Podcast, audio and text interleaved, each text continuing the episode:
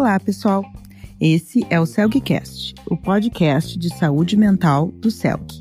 Eu sou Lívia Hartmann de Souza, sou psiquiatra e toda quarta-feira vou entrevistar especialistas da área da saúde mental sobre temas variados. Convido a todos vocês a seguirem o CELG nas redes sociais para serem informados dos próximos episódios. O episódio de hoje vai ser sobre álcool e outras drogas em meio ao isolamento.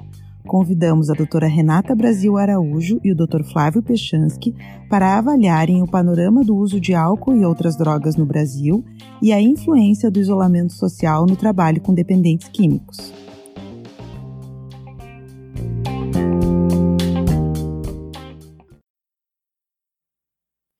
A doutora Renata Brasil Araújo é doutora em psicologia pela PUC, presidente da Associação Brasileira de Estudos do Álcool e Outras Drogas, a ABAD, coordenadora e supervisora dos programas de transtornos por uso de substâncias e terapia cognitivo-comportamental do Hospital Psiquiátrico São Pedro e diretora do Modus Cognitivo, Núcleo de Terapia Cognitivo-Comportamental. O Dr. Flávio Pechansky é mestre e doutor em Ciências Médicas pela URGS, diretor do Centro de Pesquisa em Álcool e Drogas da URGS, chefe do Serviço de Psiquiatria de Adição do Hospital de Clínicas de Porto Alegre e coordenador do Centro Colaborador em Álcool e Drogas, o SENAD. Professor titular do Departamento de Psiquiatria e do Programa de Pós-Graduação em Psiquiatria e Ciências do Comportamento da URGS. Vamos começar então a nossa conversa com o professor Flávio Pechansky. Eu gostaria de saber qual é o panorama geral do uso de drogas no Brasil. Eu queria agradecer o convite para participar desse podcast do CELG, o CELGcast, para tentar responder algumas questões que são bastante intrigantes para todos nós que trabalhamos na área de abuso de substâncias e dependência química.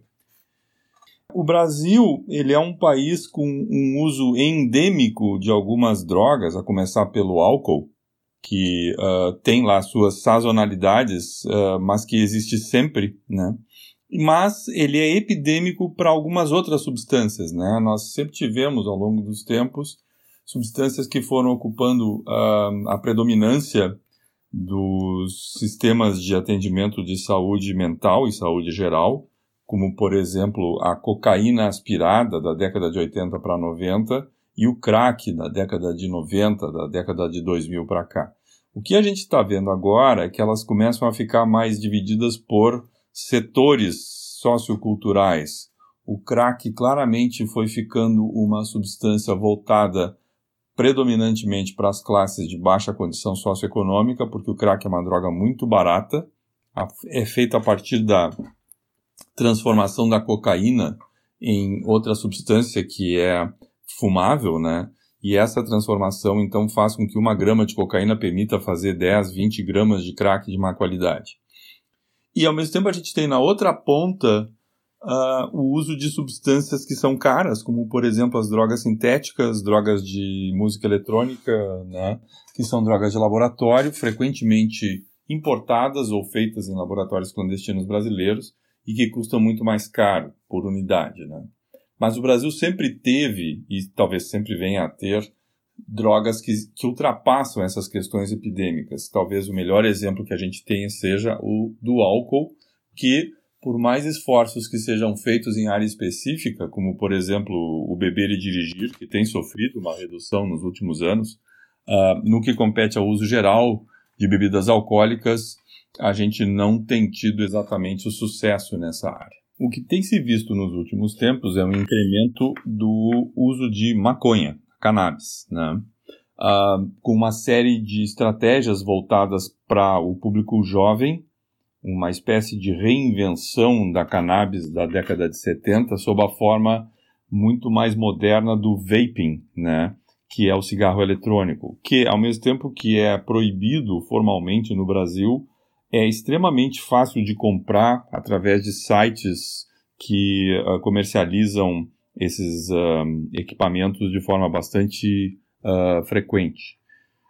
A chamada maconha medicinal, na, de certa forma, é uma espécie de revestimento mais moderno da utilização da cannabis, que acompanha uma espécie de movimento internacional. A gente acompanha isso muito aqui perto no Uruguai e também nos Estados Unidos e em vários países do mundo, né?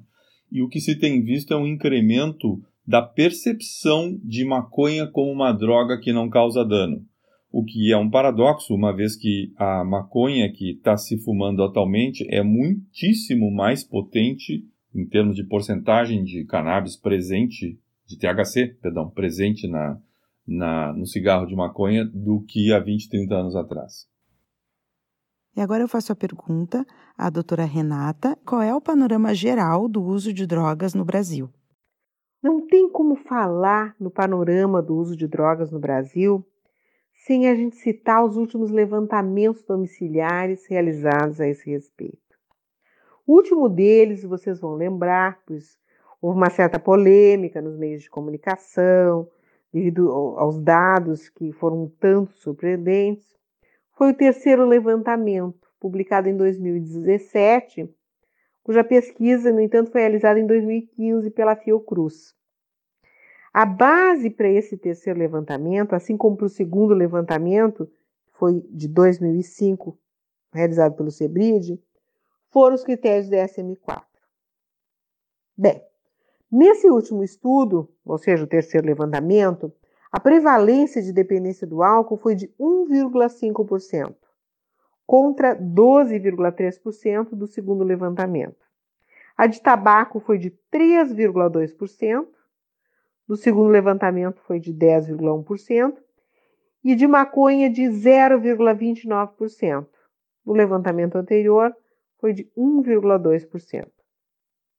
Ou seja, as drogas mais consumidas teria uma diminuição bastante significativa, o que não foi encontrado em outros estudos importantes, como o segundo Lenard, de 2012, ou o estudo uh, via telefone Vigitel.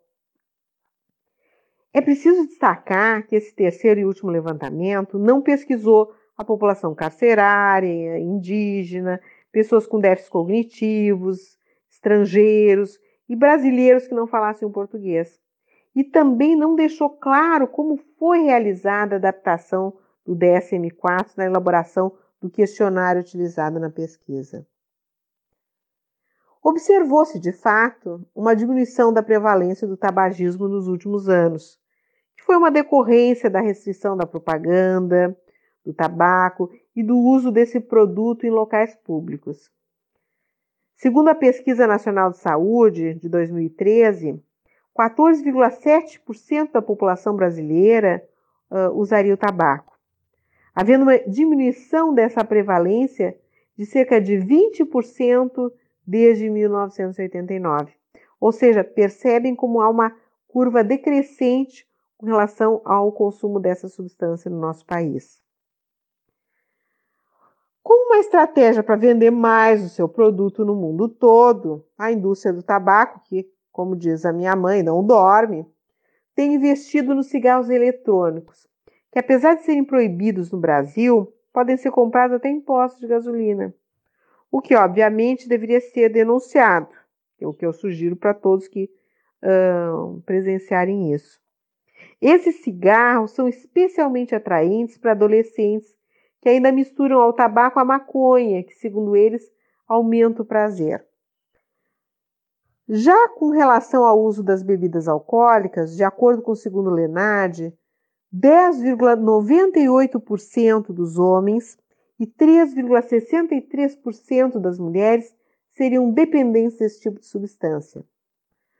53% da população beberiam pelo menos uma vez por semana e 59% fizeram uso em binge nos últimos 12 meses. O uso em binge é esse uso compulsivo. Mas esses dados do Lenard não são de indivíduos um, entre 12 e 65 anos, como é o caso das pesquisas dos, dos levantamentos, né, do segundo e terceiro levantamento. E sim uh, refere-se a pessoas acima de 18 anos. O Lenard separa em, em adolescentes e pessoas acima de 18 anos, o que pode ter, uh, explicar um pouco dessa diferença. O fato da legislação da restrição das propagandas do uso de bebidas alcoólicas considerarem só as bebidas com teor alcoólico superior a 13 graus Gay-Lussac, o que exclui a cerveja, não ajuda em nada para a diminuição da prevalência desse tipo de substância no Brasil. Porém, existe um projeto né, que está tramitando na Câmara, um projeto de lei, que prevê a inclusão das bebidas a partir de 5 graus. No entanto, a gente sabe que tem um lobby fortíssimo da indústria do álcool contra essa aprovação. Tanto que é, é um projeto uh, de, de 2015 que até hoje não foi adiante. Ao falarmos da maconha, por outro lado, uh, nós estamos com um ambiente bastante propício para sua legalização no Brasil, pegando carona no uso medicinal do canabidiol e na confusão que está sendo formada no público leigo, propositadamente, por fins financeiros, é óbvio, né? De que fumar a droga trata uma série de doenças. O resultado disso provavelmente vai ser um aumento de consumo e vai ser observado nos próximos levantamentos. Um dado que chamou atenção no terceiro levantamento foi o aumento nas taxas de dependência de cocaína e crack. Eles avaliaram de forma separada né, essas, essas duas uh, substâncias, apesar do DSM-4 não fazer essa distinção, já que são formados da mesma substância psicoativa, no caso a cocaína. Né? A cocaína teria uma taxa de 0,18% de dependência no nosso país e o crack de 0,09%. No segundo levantamento domiciliar, era de menos de do que 0,01% para ambos. Né?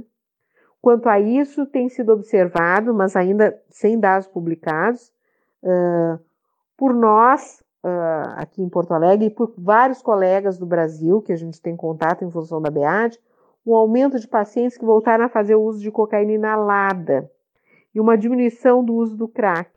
Porém, isso ocorreu um pouquinho antes da Covid-19 e a gente não sabe como é que vai se comportar é, essa mudança uh, quando isso tudo passar.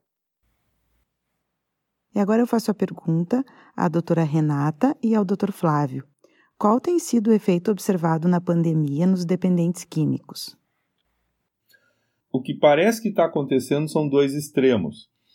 Existem pessoas que conseguiram, nesse período, em função de quarentena, isolamento social e medo de transmissão do Covid, fazer uma redução significativa e até em alguns casos a abstinência completa do seu uso problemático de drogas, dada a pressão social para se isolar. Então, esse parece ser um efeito de certa forma benigno para esses pacientes, porém, ao mesmo tempo, colocando esses pacientes numa espécie de quarentena forçada, onde eles se encontram mecânica ou fisicamente em abstinência, porém podem estar com muita dificuldade de ter acesso a serviços de saúde para auxiliá-los a manter-se motivados para a abstinência. E do outro lado, a coisa que é um pouco mais preocupante é uma percepção de liberalidade com relação ao consumo de substâncias, em particular o álcool, dado que cannabis, álcool, substâncias tidas como tendo um efeito predominantemente tranquilizante, são percebidas nesse momento como úteis para atravessar a pandemia em momentos de estresse e maior ansiedade.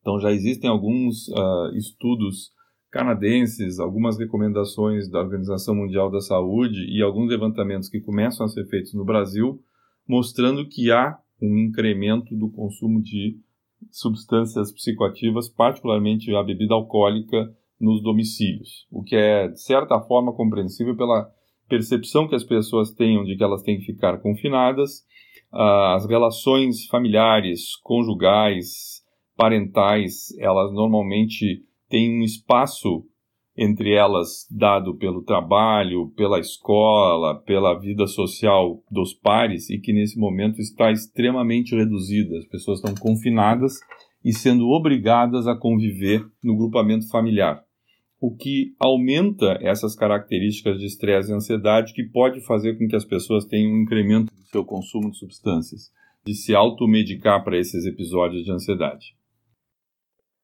Algo importante que precisamos prestar atenção é que essa pandemia não tem afetado somente os dependentes químicos, mas aquelas pessoas que faziam uso considerado recreativo de substâncias. Tem sido observado, em primeiro lugar, uma mudança do padrão do uso dessas pessoas. Se antes esse uso era realizado muitas vezes na rua, em bares, festas, agora com a quarentena, as pessoas têm que usar em casa, consumindo nos chamados botecos virtuais. As pessoas fazem happy hours com os amigos por chamadas de vídeo, cada um bebendo na sua casa, acompanham seus ídolos bebendo em lives, o que é feito inclusive na presença de menores de idade. E as drogas ilícitas são compradas por aplicativos de teleentrega.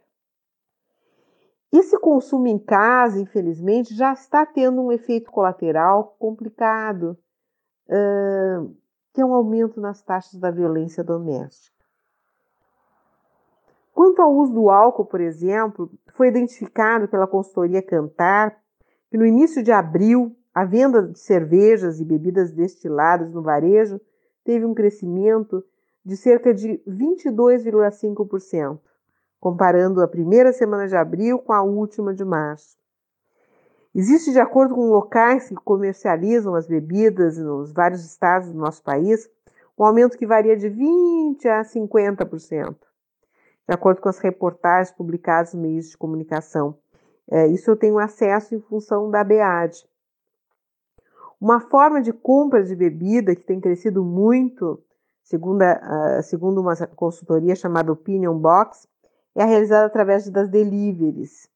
Nesse setor, a venda de bebidas teria aumentado 26%. Essa mesma consultoria entrevistou 2 mil pessoas e identificou que 16% delas têm aumentado seu consumo de álcool na quarentena. A própria Organização Mundial de Saúde, preocupada com esse consumo excessivo do álcool, orientou que o acesso às bebidas alcoólicas deveria ser restrito durante o confinamento. Até porque o consumo do álcool em grandes quantidades, assim como o uso de drogas fumadas, prejudica a nossa imunidade principalmente no que tange o nosso sistema respiratório, que é justamente a área mais afetada pela Covid-19. A própria Organização Mundial de Saúde alertou que o uso de drogas fumadas também deve ser evitado e que elas, assim como o álcool, não são boas estratégias para lidar com sintomas de ansiedade, de depressão gerados pelo confinamento, podendo até agravar esses sintomas. A gente não tem dados ainda com relação ao tabaco, mas a divulgação de um artigo francês, agora em abril, isolado, sugeriu que a nicotina teria um efeito protetor contra a infecção pelo coronavírus e que deveriam ser realizados estudos utilizando essa substância para o tratamento e prevenção da Covid-19, preocupou os especialistas e a própria BEAD se posicionou com relação a isso. Até porque várias pesquisas já demonstraram os prejuízos do tabaco para a imunidade e para a evolução dos casos com a Covid-19. O uso de substâncias psicoativas é utilizado como uma estratégia para lidar com as emoções negativas. No entanto, sabemos que o mesmo acaba por induzir justamente esses sintomas que se quer evitar. Além disso, no caso dos dependentes químicos, é importante lembrar que cerca de 70% deles têm comorbidades psiquiátricas que podem reagudizar com o uso de drogas e pelo estresse do confinamento e da crise econômica que, que está presente. No caso daqueles pacientes que estão em abstinência, essa pressão da quarentena também aumenta a chance de recaída, devendo haver uma monitorização dos profissionais que os atendem. E como se não bastasse, tudo isso está acontecendo no momento de isolamento, quando o acesso ao tratamento está mais difícil e no qual as internações só devem ser buscadas em últimos casos, por causa do risco da contaminação. Ou seja, em poucas palavras, os dependentes químicos estão bastante vulneráveis frente a toda essa crise. E agora eu queria que vocês comentassem um pouco sobre como está sendo a experiência de vocês no atendimento dos dependentes químicos nesse momento. O que eu tenho visto são os dois extremos, como eu mencionei anteriormente. esse primeiro extremo das pessoas uh, conseguirem utilizar a circunstância de isolamento e quarentena para uh, entrar num estágio completo de abstinência ou de consumo extremamente reduzido de substâncias. Né? E isso acontece nos pacientes que têm uma estrutura caracterológica que permita eles fazer isso ou que tem um grau de apoio em volta deles, como por exemplo conjugal, familiar ou mesmo laboral, para os que estão conseguindo trabalhar durante o episódio da pandemia, que permite a eles se organizarem e se estruturarem assim. Entretanto, o que me parece um problema muito grave é com o outro lado do espectro. É, eu tenho dito em diferentes circunstâncias que as pessoas vão enfrentar esse episódio Covid com as características de personalidade que elas trouxeram até agora. Então, aquele dependente químico mais grave, mais regressivo e que apoia mais a sua expressão dos seus sentimentos numa espécie de uh, atingimento de sensações pelo uso de substâncias, vai aumentar o seu uso de duas formas. Não obrigatoriamente através do incremento em si do uso de drogas, porque também a oferta e a disponibilidade de drogas nesse período, tirando o álcool, diminuiu, tá? Mas as pessoas estão fazendo, de acordo com o que eu observo e eventualmente tenho conversado com algum colega sobre isso, uma espécie de atitude de hibernação mental. Vou tentar explicar o que, que eu estou chamando de hibernação mental. Uh, a característica, uma das características muito frequentes que a gente encontra na psicoterapia de dependência química é de que os pacientes são extremamente egocentrados, eles são extremamente voltados para suas próprias sensações e muitíssimo pouco voltados para as percepções ou sensações dos outros. O que eu tenho visto no atendimento individual dos pacientes é que isso tem aumentado nesse período. Os pacientes têm ficado mais um, acovardados pela circunstância consequentemente tido uh, atitudes mais regressivas. Por exemplo, vários pacientes dependentes químicos decidiram uh, vou jogar videogame. Mas jogar videogame em binge, equivalente a uma recaída. Então não é assim, vou jogar uma hora de videogame. Não, é passar dias jogando videogame. Né? Uh, e simplesmente trocar completamente uh, o dia pela noite. Então, essa essa reação de se invaginar e de se esconder dentro de uma espécie de para-dependência, uma para-recaída, tem sido bastante frequente em vários dos pacientes que eu, que eu tenho atendido, e todos eles têm uma mesma característica, que é a dificuldade de fazer o que se esperaria numa circunstância mundial como a dessa pandemia, que é a transposição da atitude egocentrada, eu quero o meu prazer, eu quero a minha necessidade, para a atitude centrada no outro ou altruísta. É uma espécie de característica comum desses pacientes que eu tenho observado nesse mês e meio de atendimento através do mecanismo de teleatendimento, que esses pacientes eles estão muito pouco conectados com o que está acontecendo no mundo, eles estão pouco informados e mais, eles não apresentam nenhum movimento na direção de auxiliar outros, seja os seus familiares ou seus vizinhos, ou seja, participar de ações ou atitudes altruístas no nível, por exemplo, municipal, nacional ou mundial, uma vez que na frente de um telefone celular ou de um computador, para a maior parte dos pacientes que eu atendo, se poderia ter acesso a várias formas de auxílio no mundo inteiro. E o que eu tenho percebido é uma grande resistência desses pacientes em ter atitudes altruístas. É como se fosse assim: no naufrágio eu quero me salvar primeiro e os outros, se conseguirem se salvar, é problema deles. Isso tem sido uma espécie de constante no trabalho terapêutico com esses pacientes e parece uma realidade difícil de mudar, porque é provável que essas características desses pacientes, que já eram muito evidentes, tenham ficado mais salientes agora. Antes de eu entrar em quarentena, eu estava trabalhando em internação de dependentes químicos pelo SUS. Né? Eu trabalho no Hospital Psiquiátrico de São Pedro. Uh, e medidas rápidas tiveram que ser tomadas, como cotar o atendimento em grupo, diminuir o número de vagas, suspender visita de familiares, cortar o uso compartilhado de chimarrão. Bah, esse foi um desafio que a gente teve, porque os pacientes têm uma dificuldade grande, né? Alguns não, não conseguiam trazer a sua própria uh, cuia e bomba uh, de chimarrão. Alertar ainda mais a respeito do compartilhamento de copos e objetos, estimular a lavagem de mãos. Ou seja, várias uh, ações tiveram que ser tomadas.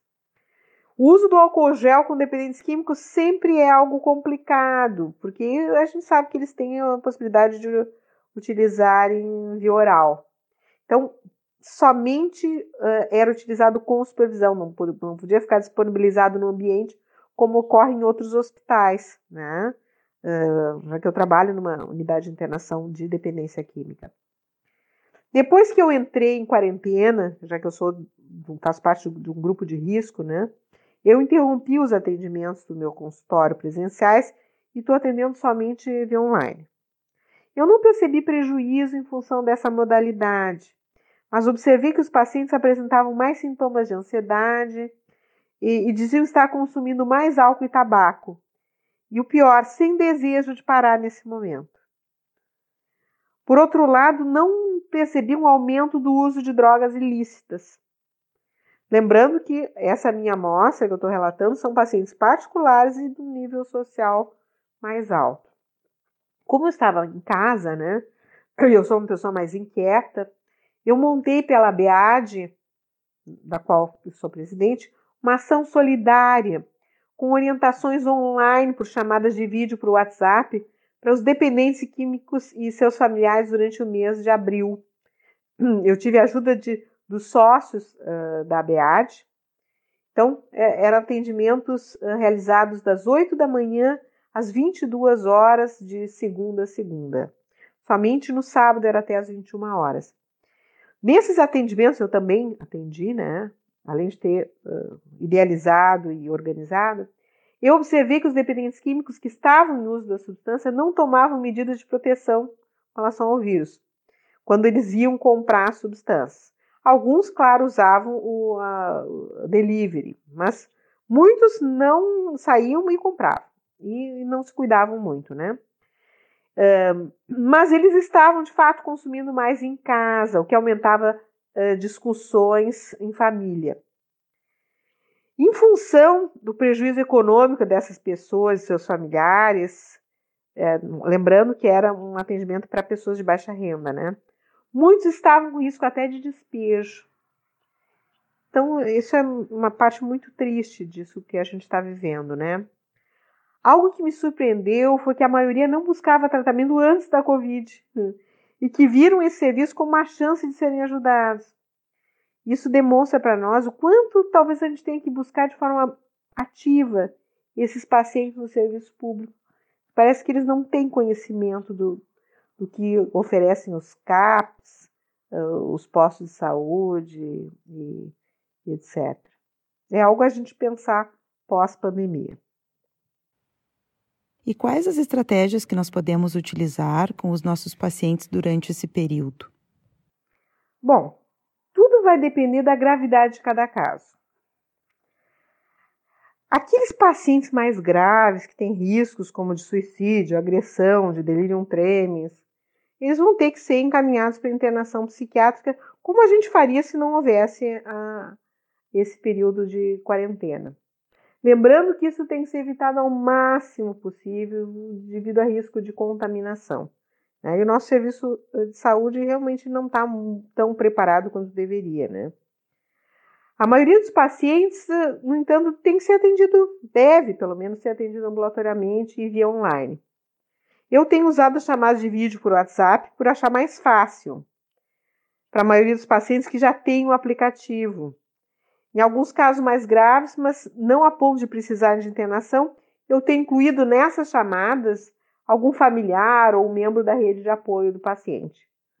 Porque as pessoas estão mais frágeis e elas estão, como elas estão convivendo mais, isso às vezes é um recurso interessante. A psicoeducação a respeito dos prejuízos da imunidade causado pelas drogas fumadas e pelo excesso de consumo de bebidas alcoólicas faz parte das minhas estratégias. E para aqueles que não querem parar, após utilizar uh, técnicas de entrevista motivacional, né, uh, eu vou trabalhar com redução de danos. Vou dar um exemplo para vocês. Oriento os tabagistas a não fumarem dentro de casa, mas no pátio, varanda, janela, sei lá. Uh, que não fumem com outras pessoas próximas, que limitem o número de cigarros por dia. Para aqueles que querem parar ou, ou, estão em abstinência, eu vou usar o modelo da prevenção da recaída. Identifico situações de risco, monto com eles estratégias de enfrentamento. Também treino bastante técnicas de manejo da fissura. Inclusive, eu tenho um filme que eu publiquei no meu canal no YouTube, Modos Cognitivo, que eu passo para os pacientes por WhatsApp para que eles tenham acesso rápido a essas técnicas de manejo da fissura quando precisarem. E é uma, uma ideia que eu passo para os terapeutas que estão me assistindo. Eles mesmos podem fazer vídeos assim, postarem ou passarem para o WhatsApp para os pacientes. Acho que é um bom recurso. Além disso, eu estou muito atenta a recaídas nos sintomas de comorbidades psiquiátricas dos pacientes. Eu avalio sempre através de uma checagem do humor possíveis sinais que indiquem uma descompensação, eu, como psicólogo, estou procurando ficar ainda mais próximo dos psiquiatras que atendem os meus pacientes, principalmente aqueles que parecem estar sentindo mais os efeitos da quarentena. A todos, o que, diga de passagem, já fazia antes da Covid, eu incentivo a participação nos grupos de autoajuda, o AA, NA, que agora funcionam online. Outra estratégia importante é que os pacientes tenham uma rotina saudável e que procurem reservar momentos no seu dia para realizarem atividades prazerosas que não sejam de ordem compulsiva. Tenho assim batido bastante nessa tecla porque eu acho importante. As estratégias que a gente pode usar para o atendimento desses pacientes nesse período me parecem voltadas a, um, a uma atitude que vai a de estarmos mais disponíveis do que o natural, além dos horários que esses pacientes têm para nós termos contato com eles, de a gente poder eventualmente trocar mensagens com eles. Um, tenho visto uma atitude bastante demandante por parte dos pacientes para falarem, às vezes brevemente, em horários além dos seus horários típicos de atendimento, né? o que me parece adequado nesse momento, quer dizer, estarmos disponíveis. A outra é nós somos profissionais de saúde, nós temos uma responsabilidade com a saúde pública, então também observei no relato dos meus pacientes muita informação inapropriada, muita informação que o paciente obteve de fonte que não é adequada sobre como se comportar, como manter-se em quarentena, como aceitar e fazer isolamento social. Então, tem sido bastante frequente para mim indicar uh, fontes de referência para esses pacientes das mais variadas e elas existem, desde as fontes oficiais, como, por exemplo, do Ministério da Saúde, secretarias da saúde do município, até fontes internacionais. O National Institute on Drug Abuse e a Johns Hopkins têm excelentes informações sobre como se proteger do coronavírus. Né? E elas são em várias línguas. Então, essa estratégia da maior disponibilidade é importante, lembrando, entretanto, que nós terapeutas também sofremos o impacto da pandemia em todos os aspectos. Então, uh, é de utilidade também nós conseguirmos ter espaços para nós podermos respirar e não ficarmos 24 horas em atendimento dos nossos pacientes. Portanto, eu tenho tentado, dentro do possível, deixar combinado com o paciente que eu tenho horários em que eu me encontro disponível, e horários em que eu não estaria disponível a não ser para emergências. Se o contrato terapêutico foi bem estruturado, isso normalmente não é um problema. E agora, para finalizar nossa conversa, eu gostaria que vocês comentassem sobre como a gente pode orientar familiares de dependentes químicos nesse período e como que estão funcionando os grupos tipo alcoólicos anônimos e narcóticos anônimos agora durante a pandemia. A primeira orientação que eu daria é que, assim como tem aquele filme, talvez vocês conheçam, o show Não Pode Parar, devemos lembrar que o tratamento não pode parar. Assim, se houver alguma descompensação do paciente, o familiar deve solicitar a sua participação numa consulta online, o que, na maioria dos aplicativos que a gente tem disponíveis, é algo possível. O familiar deve lembrar que o profissional que atende o paciente vai saber qual estratégia terapêutica que vai ser a mais adequada de acordo com a gravidade de cada caso. Além disso, o familiar deve incentivar o paciente a participar dos grupos de autoajuda online e seguir tomando a sua medicação conforme o médico prescreveu. Manter-se informado é outra sugestão que eu dou a respeito da dependência química. E indico sempre o site da BEAD e suas redes sociais que disponibilizam informações confiáveis. Porque a gente sabe que a internet, infelizmente, às vezes passa informações bastante equivocadas, né? que são de serviço. Os grupos de A e estão sendo muito importantes nesse período, pois grande parte deles tem se reunido de forma online, sendo um apoio maravilhoso. Alguns pacientes, no entanto, eu tenho observado, principalmente aqueles que não têm familiaridade com os recursos tecnológicos, têm relatado que preferem esperar os encontros presenciais. Na minha opinião, o terapeuta deve, inclusive, dentro do possível, é claro, auxiliar os seus pacientes a aprenderem a acessar esse recurso. Teve um paciente meu que resistiu, mesmo eu, dando uma certa ajuda, e para ele eu sugeri que ele convidasse alguns colegas do AA, que era o grupo que ele frequentava, os mais próximos, para fazer vídeos de chamada uh, por WhatsApp. Então, claro que uh, são menos pessoas que podem uh, estar presentes na, na, na, mesma chamada, mas ele fez isso e ficou bastante satisfeito com o resultado. Então, uma sugestão que eu dou. Um dos lemas do grupo, dos grupos de autoajuda, inclusive, é fundamental de ser praticado nesse momento, que é o só por hoje. Os pacientes têm que viver cada dia de uma vez, para que consigam superar mais facilmente essas emoções negativas e dessa fase complicada, cheia de incertezas que a gente está vivendo. Na verdade, essa frase é para todos nós, pois é somente com essa serenidade uh, tão apregoada pelos grupos de autoajuda que a gente vai conseguir sair mais fortes dessa pandemia. No que compete aos familiares, isso me parece um ponto muito crítico, porque o familiar do dependente químico é acostumado a compartilhar a estratégia de atendimento terapêutico do, do seu familiar com equipes de atendimento, desde CAPES, uh, atendimentos do tipo NA, uh, ah, atendimentos do tipo terapia individual, grupos, seja qual for a modalidade.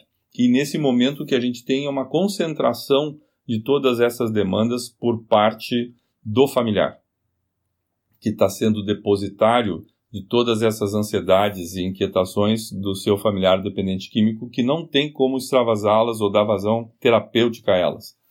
Alguns grupos, como por exemplo NA e AA, estão conseguindo funcionar sob o formato de reuniões à distância, usando esses mecanismos de, de teleatendimento uh, de grupo, com razoável sucesso. Outros não, não estão. Então, uma sugestão que eu daria para os terapeutas que estão envolvidos no atendimento dos seus pacientes, neste momento, é afrouxar um pouco os parâmetros e aceitar conversar com os familiares desses pacientes, o que para quem trabalha com dependência química não é exatamente uma novidade. Mas ter isso quase que como uma regra, similar ao que a gente tem com o, o terapeuta que trabalha com crianças, que definidamente tem um, um período no mês, por exemplo, em que ele conversa com os pais do seu paciente. Isso pode diminuir ruídos no trato dos pacientes com seus problemas e nas relações dos familiares com eles. Há uma última questão que eu acho que é importante que seja muito cuidada, que é a questão da medicação. Genericamente falando, dá para se estimar que tenha havido um aumento na necessidade de medicamento, ou mesmo nas doses típicas de medicação, principalmente estabilizadora de humor e tranquilizante que os nossos pacientes estejam precisando utilizar. Mas eu acho que isso tem que ser avaliado com muito cuidado, porque a tendência é de que haja uma certa liberalidade com isso, como eu estava falando há pouco em relação ao uso de substâncias por parte dos pacientes, e a gente tem a obrigação que os nossos pacientes consigam se manter, de certa forma, perto do teste de realidade.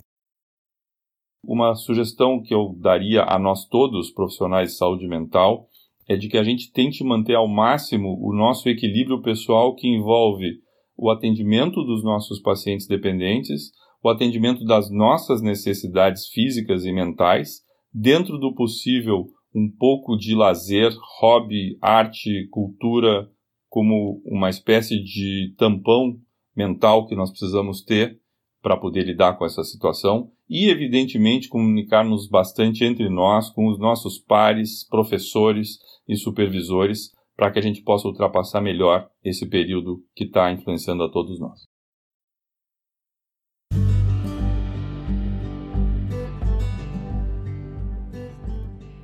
Eu gostaria de agradecer aos nossos convidados, o Dr. Flávio e a doutora Renata, pelas excelentes contribuições. Eu espero que esse episódio tenha ajudado os nossos colegas que trabalham com dependência química nesse período já tão cheio de desafios. O Celgcast é produzido por mim, pelo Marco Sima e pelo Daniel Spritzer. E esse episódio teve a colaboração especial do Dr. Tiago Pianca, que nos ajudou na condução do roteiro. Sempre lembrando que sugestões e críticas são bem-vindas pelo e-mail celgcast.celg.org.br. E na próxima quarta-feira vamos entrevistar o Dr. Roosevelt Cassorla com o tema O Novo Terapeuta e a Sociedade Pós-Pandemia. Até lá!